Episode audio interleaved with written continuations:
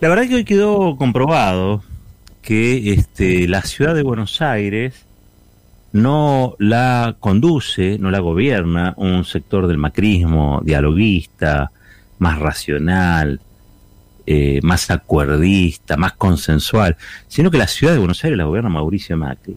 Y les voy a contar por, por qué, digamos, ¿no? ¿Cuál es la comprobación este, fáctica de esto que les estoy contando? Durante toda la mañana, a Horacio Rodríguez Larreta y su, y su banda, ¿no? Está Horacio Rodríguez Larreta, Colorado Santil y su banda, los estuvo presionando tanto Clarín como Infobae. Los estuvo toreando, ¿eh? con qué iban a hacer, con los chicos, con las escuelas, que, o sea, los, los, los estuvo alimentando de, de, una supuesta ira mediática, de un reclamo ciudadano, donde había un montón de gente que estaba enojada porque los chicos este, durante dos semanas no van a ir a la escuela. ¿no? Eh, asusaron fuertemente. Pero bueno, eso, eso fue pasando, o sea, estaban las notas en los portales, pero alrededor de, del mediodía, un poquito antes del mediodía, salió un tweet, un tweet de Mauricio Macri. En el tweet Mauricio Macri dijo, los chicos no se pueden quedar sin escuela, hay que desobedecer, en otras palabras, ¿no? Pero hay que desobedecer el decreto del presidente Fernández y la ciudad tiene que hacer uso de su autonomía. O sea, le dio la orden a Rodríguez Larreta de hacer lo que después hizo en esa conferencia de prensa eh, vergonzosa, vergonzosa, donde se puso más que nada en evidencia el poder de la pauta publicitaria. En un momento hay alguien que pregunta, creo, de la Nación Más y tratan de meter a Cristina por la ventana. ¿Qué tiene que ver Cristina? ¿Qué tiene que ver Cristina en esto? Es la vicepresidenta de la Nación y bastante poco habla en comparación con las cosas que tendría para, para decir, ¿no?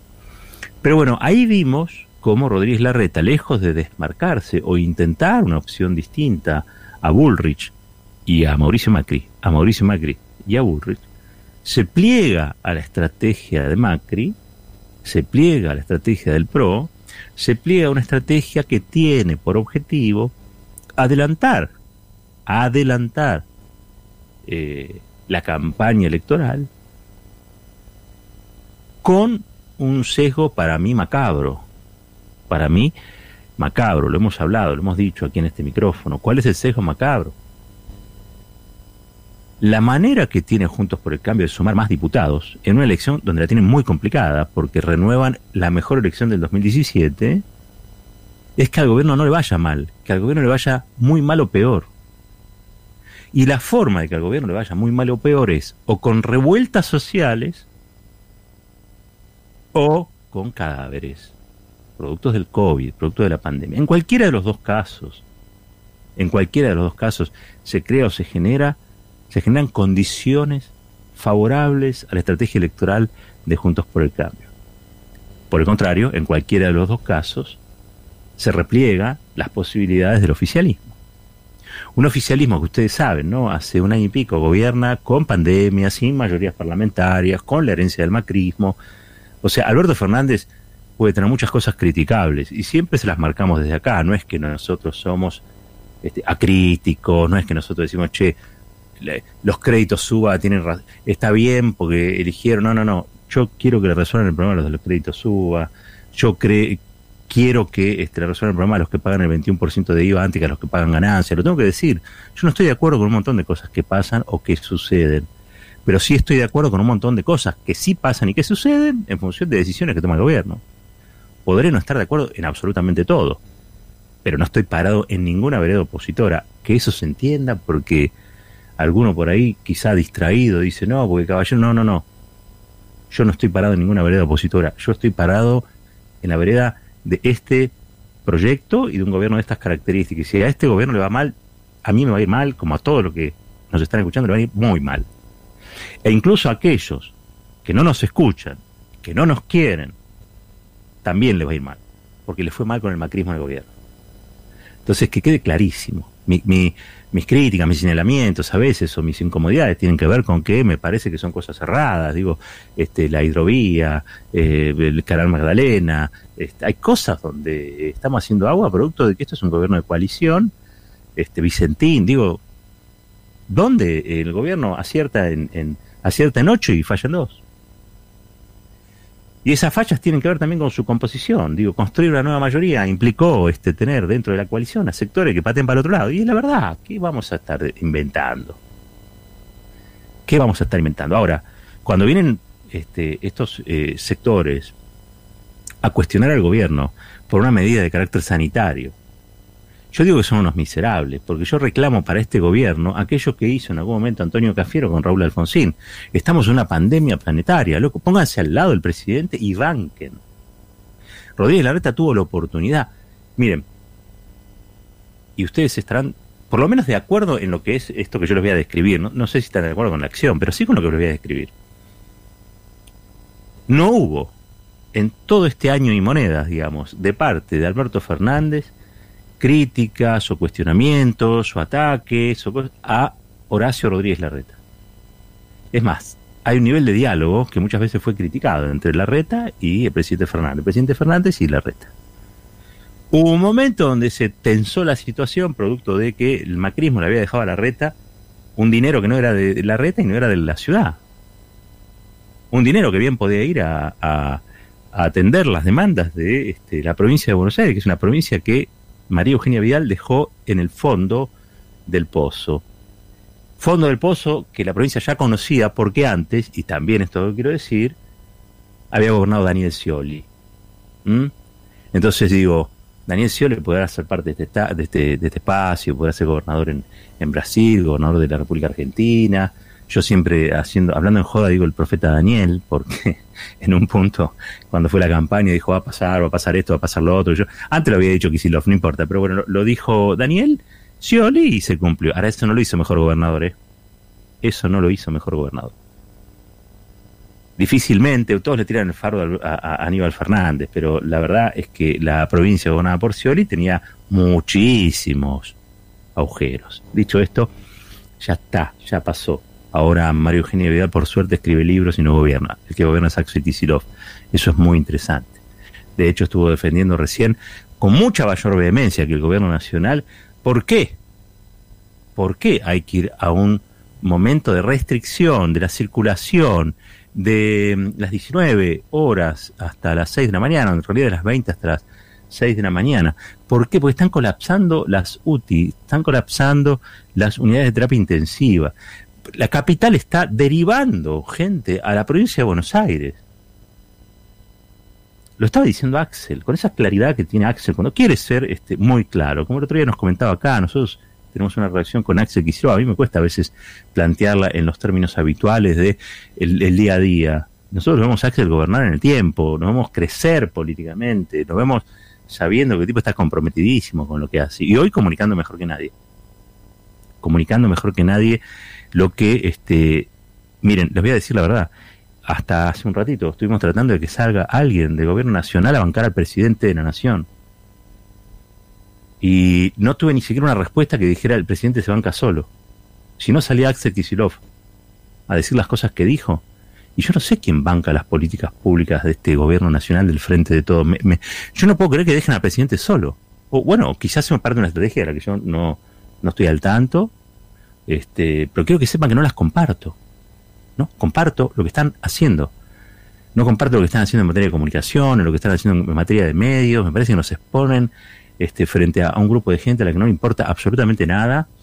Y nosotros queremos que este gobierno esté fuerte, esté, se sostenga eh, y que pueda resolver los problemas que la Argentina tiene. ¿Por qué? Porque la sociedad mayoritariamente votó para que resolviera esos problemas y tienen un mandato popular. Y yo quiero que lo cumpla yo creo que al presidente Alberto Fernández le vaya no bien, quiero que le vaya muy bien. Pero creo que al presidente lo tienen que ayudar. Aquellos que están allí los tienen que ayudar. No puede ser, hoy esto deben de ser 5 de la tarde. El único que sale a hablar es, este Rossi, es Agustín Rossi. No tiene secretario general de la presidencia, no tiene jefe de gabinete, no tiene ministro de, Hacienda. ¿Dónde está? Bueno, está bien, Guzmán está en, en Europa. Pero digo, ¿no, ¿no tiene ministro de Trabajo? ¿No tiene ministro de Transporte? No tiene, no tiene gente que. Lames, digo, ¿dónde están? ¿Por qué no salen a bancar al presidente? ¿Por qué no salen a cuestionar a aquellos que cuestionan una decisión del presidente que es una decisión difícil? Porque hay una sociedad que está gobernada por los medios de comunicación. Entonces los dejan solo el presidente, los debilitan, los puso como ministro, los puso como secretario, le deben todo al presidente. ¿Por qué no lo bancan? ¿Por qué no bancan al presidente? Esa es la pregunta. ¿Por qué no bancan al presidente? ¿Por qué no sale Culfa? ¿Por qué no salen este, eh, Eli Gómez Alcorta? ¿Por qué, no, ¿Por qué no salen a bancar al presidente? ¿Por qué no salen a explicarle a la sociedad, asumiendo el costo que eso implica? Que esto, esta decisión que tomó el presidente no es una decisión para poner nervioso a Rodríguez Larreta o para que en el chat de las mamis y los papis este, la gente se sulfure. Esta es una decisión de vida la que tomó el presidente. Bánquenlo, bánquenlo. En serio, le digo, los diputados, los, no, hay nadie que tenga esa idea de bancar al presidente. No, no, no sienten esa pulsión. ¿Qué creen? ¿Que el, gobierno es del presidente por un lado y, el resto están ahí como de vacaciones, de paso? Yo estoy sorprendido. Soy un periodista con 30 años de profesión, ¿eh? Y nunca vi una cosa así. Hasta Menem tenía 6 o 7 que lo salían a bancar. Acá salgo a Agustín Rossi y me saco el sombrero con Agustín. No hay nadie que salga a explicar nada. No, no salen a explicar el decreto, no salen a explicar por qué hubo que cortar la circulación, por qué hubo que suspender las clases. Está bien, qué sé yo, se meterán abajo la alfombra no se los exigirá a, este, Alberto Fernández, les parecerá que es así, los mirará y dirá, bueno, qué sé yo, el que se sienta compelido lo hará y el que no se sienta compelido no lo hará. Siendo totalmente descarnado, porque así lo vivo, así lo siento. Total, estamos esas de las emociones de Eduardo Feynman, de Babi Chocopar, de Jorge Lanata, este, puedo ser yo un poquito emocional, ¿no? O me van a poner a mí siempre en lugar de la racionalidad. ¿Ustedes saben lo que fue esto acá? Yo vivo acá en Vicente López. ¿Saben lo que fue esto hasta hace un ratito nomás? Un escándalo, cacerola, puedo poner la Quinta de Olivo. Porque estaba hablando Axel Kisilov. Salgan y banquen a Axel Kisilov, los ministros del gobierno de Alberto Fernández banquen a Kisilov. ¿Qué es esto? ¿Qué es? ¿Son, son gobiernos regionales? ¿Qué es? ¿Qué, ¿Qué es el frente de todos al final? Me lo pregunto con total honestidad, ¿eh? No tengo nada que... No tengo nada que... este esconder, no fueron parte de estrategias raras, no. Yo la verdad es que de mí podrán decir muchas cosas. Lo, lo que me pueden decir este, como cosa es kirchnerista. Eh, hoy estaba leyendo porque publiqué algunos tweets, cosa que habitualmente no hago. Yo lo, hice en realidad ayer cuando escuché al presidente y dije, bueno, hay que salir a bancarlo. Este, y aparecieron los trolls y te dicen cualquier cosa, pero a mí lo que tienen para decir a mí es que vivo de la pauta oficial. ¿Saben hace cuánto que no tengo nada que ver con el Estado? Digo, trabajo en radios privadas, no tengo nada que ver con el Estado. Y la verdad es que si trabajo en el Estado tampoco, no, no. Yo quiero que a mi país le vaya bien. Yo quiero que incluso aquellos que cuestionan a este gobierno les vaya bien. No tengo nada, pero absolutamente nada, contra aquellos que este, sostienen que esto es una eh, infectadura, que este gobierno quiere sacarle el trabajo a la gente. Miren, es más, yo lo que veo es un activismo fuerte del macrismo, por eso yo apuntaba a Horacio Rodríguez Larreta, listo, no voy a ocuparme más de Alberto Fernández, que se ocupe, que se ocupe en otro. Ya bastante tiene Alberto Fernández con Clarín, con La Nación, y hasta con Página 12, que yo, no voy a hablar más. De Alberto Fernández no hablo más. No me interesa, este, porque la verdad yo ni siquiera soy asesor, tiene un montón de asesores, que le digan ellos lo que tienen que hacer o lo que no tienen que hacer, o que no le digan nada. Y que Alberto Fernández este, haga lo que tiene que hacer. Listo. Yo lo voy a seguir bancando, tiene, encarna una voluntad popular, es la representación democrática de una voluntad popular, es el presidente de este país, es el presidente que yo voté, es el presidente que votaron millones de argentinos y de Argentina, lo bancamos. Le señalamos lo que está mal, perfecto, pero lo bancamos. Y en situaciones bravas como estas, en paradas bravas donde la derecha viene a de huello, más todavía. A nosotros nos pueden decir cualquier cosa. Lo que no nos van a decir es que cuando aquellos que nosotros identificamos como parte del problema vienen a combatir a un compañero que está equivocado o que acierta a media, este, nosotros no lo defendemos. Nosotros vamos a defender todo lo que haya que defender. ¿Listo? Ahora me voy a de Horacio Rodríguez Larreta. Horacio Rodríguez Larreta, este bufón de Macri, es un bufón de Macri. Hoy quedó demostrado con esto que yo les decía. Mañana lo va a recibir Alberto Fernández a las 10 de la mañana. ¿sí? Yo espero que de esa reunión surja que Horacio Rodríguez Larreta haga una conferencia de prensa y pida perdón, porque desafiar al presidente a su política sanitaria en el medio de una pandemia es un comportamiento macabro. adelantar las elecciones como él pretende, adelantar la, la, compulsa, la, la pulseada electoral, cuando estamos enterrando 400 personas por día, cuando hoy tuviste algo así de 25.000 o 27.000 infectados de COVID, donde ya murieron casi 60.000 eh, eh, personas en la Argentina, es un comportamiento que solo se le puede pasar por la cabeza este, al tipo que un día se levantó y dijo, si yo me levanto mal y no dormí de bien o no descansé, yo les puedo hacer mucho daño. Mauricio Macri. Entonces, que quede claro quién gobierna la Argentina. Gobierna Alberto Fernández. Y si Mauricio Macri quiere gobernar el país a través de Horacio Rodríguez Larreta, espero que los argentinos de bien reaccionen y le pongan un límite. Macri fue derrotado en las urnas, no pudo reelegir, no pudo reelegir ni siquiera con la plata que le dio Donald Trump a través del FMI. Es un mediocre, es un fracasado, es un tipo derrotado electoralmente. Es que acepte la regla de juego. Y las reglas de juego de la democracia es que todavía está en libertad y ni siquiera está preso. No hay lawfare contra Macri. Así que se calme, que se calme. No puede querer gobernar el país a través de Horacio Rodríguez Larreta en un minúsculo territorio donde hay 3 millones de personas, donde ni siquiera todos son macristas. Basta, basta. El territorio de la gobernabilidad es la Argentina misma, no son los medios de comunicación no son los medios de comunicación. Y si Macri tiene amigos en los medios de comunicación y en aquellos que tienen que controlar a los medios de comunicación para que no hagan discursos criminales, ¿sí? propandémicos, este, lo lamento mucho, todo eso tiene que estar exhibido, tiene que estar expuesto. Pero la Argentina votó en contra de Macri. Macri tendría que aceptar la derrota, no aceptan la derrota electoral y se tendría que quedar sentado ahí, en un costadito, porque bastante daño hizo. Él y su funcionario, que se pasean por los canales de televisión dando consejos como panelistas, y son este, unos filibusteros. Mejor dicho, unos farabutes. Son unos farabutes. El que era ministro de, de, de Salud, Rubinstein, que después terminó siendo secretario de Salud que estaba al frente del PAMI, Regazzoni, todo es una vergüenza, aparecen por los canales dando cátedra. ¿De qué? ¿De qué? Pero claro, también es cierto que vos tenés todos canales macristas y los que no son macristas defienden a Alberto Fernández mal. Están en las minucias de las cosas.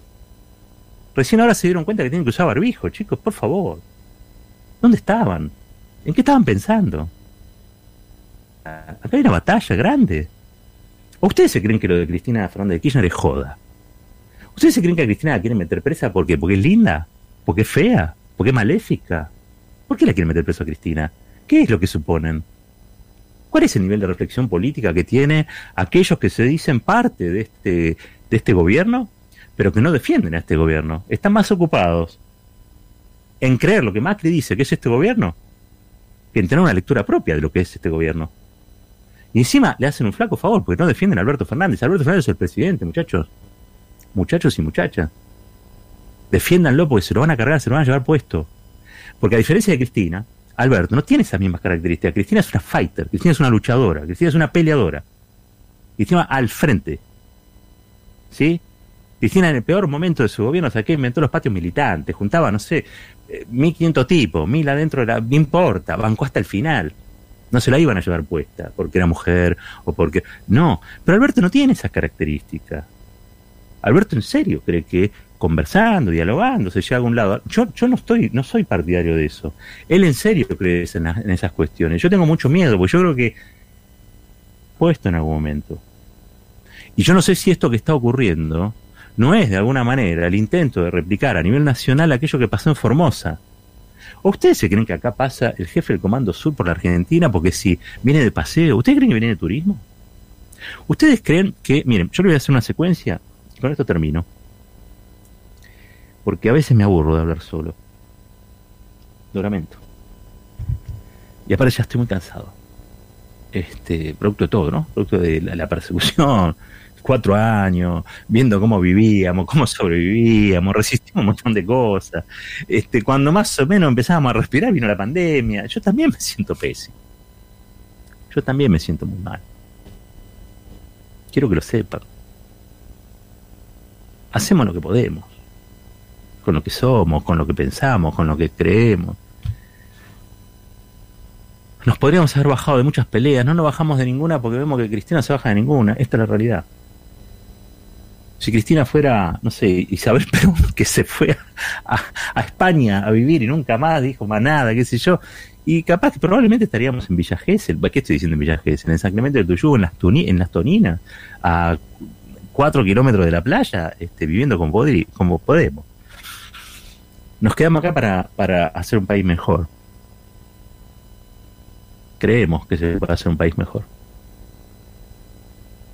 Pero la verdad es que nos sentimos muy defraudados a veces con ciertas situaciones donde los que tienen que pelear, tienen los recursos, tienen las posibilidades, no lo hacen. Y siempre nos señalan a nosotros, señalan a Cristina, señalan a los que realmente bancaron y bancan como si fueran los responsables. Digo, en el destape surgió Operación Olivos. Acá se descubrió, gracias a ustedes que bancan este proyecto periodístico, se descubrió cómo funcionaba el loafer. Ahora, ¿Cuántos diputados, diputadas, ven que levanten Operación Olivos, que hablan de loafer? ¿Cuántos? Las cosas no se hacen solas.